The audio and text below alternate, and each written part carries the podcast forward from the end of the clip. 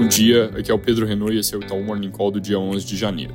Começando pelos Estados Unidos, hoje tem um CPI de dezembro no centro das atenções, vindo depois de um payroll forte com salários em alta e também do termômetro de salários do Fed de Atlanta que surpreendeu para cima ontem.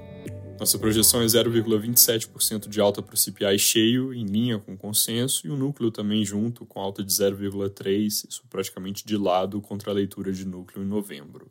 O Supercore, que é um núcleo mais restrito, também deve repetir o número do mês anterior, com alta de 0,44. Vai ser também importante olhar para os itens específicos do CPI, que tem correlação direta com o PCI, que é a métrica de inflação que o FED costuma prestar mais atenção.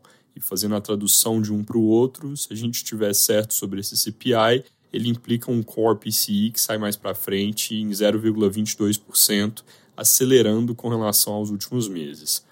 Logo, juntando a Atlanta de ontem com o CPI que sai hoje, na margem o conjunto de dados deve seguir dificultando a continuidade do rally de fim de ano que a gente viu pós-sinalização mais branda do Fed. Isso posto, depois da onda de discursos mais hawkish, o Williams, que tem um peso grande, foi mais brando ontem na leitura sobre inflação corrente e deixou portas abertas para corte de juros começando cedo, se essa inflação permitir já que no Brasil, hoje às 9 sai o PCA de dezembro, que deve fechar 2023 com alta acumulada de 4,6%, subindo 0,53% no mês, pressionado por alimentos e fim dos descontos de Black Friday. Olhando para núcleos, a cara ainda deve ser benigna, apesar de ter alguma aceleração no componente de serviços subjacentes, como alta sazonal de alimentação fora do domicílio e também conserto de automóveis vindo um pouco mais salgado. Consciente mercado está um pouco abaixo da nossa projeção, com 0,49% de alta. Se o número vier abaixo, principalmente com surpresa em serviços, a discussão sobre juros pode ser afetada tanto no sentido de o mercado precificar uma taxa terminal abaixo de 9, quanto de voltar a falar de aumento do ritmo de cortes. Ontem o IBGE divulgou o levantamento de safra sem grandes novidades. Como eu mencionei, os dos próximos meses é que devem ser mais importantes em termos de eventuais revisões, olhando para o que foi o padrão de outros anos de El Ninho. Em Brasília, a única novidade sobre o impasse da MP da remuneração da Folha é que deve ficar para a semana que vem a decisão do governo, de, perdão, do Congresso, sobre tramitar ou devolver a medida para o governo. O Estadão noticia que o ex-presidente do Supremo, Ricardo Lewandowski, aceitou o convite do presidente Lula. Com isso, vai ser o novo ministro da Justiça e Segurança Pública, no lugar do Flávio Dino, que assume a cadeira de ministro do STF no mês que vem.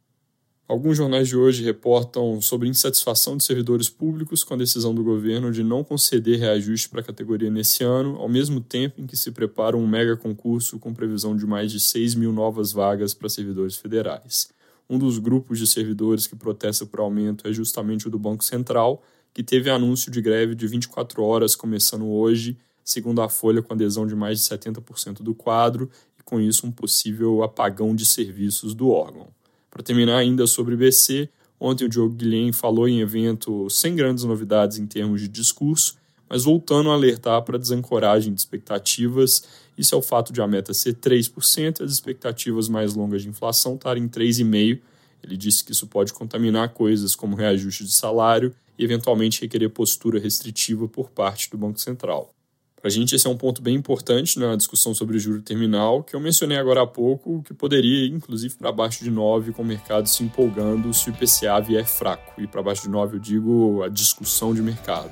A nossa própria projeção é que a Selic para em 9, não cai mais que isso, e um dos principais motivos é exatamente esse incômodo do atual BC com expectativas fora da meta. Se elas melhorarem, dá até para falar demais, mas a valores de hoje não é o que nos parece o mais provável. É isso por hoje, bom dia.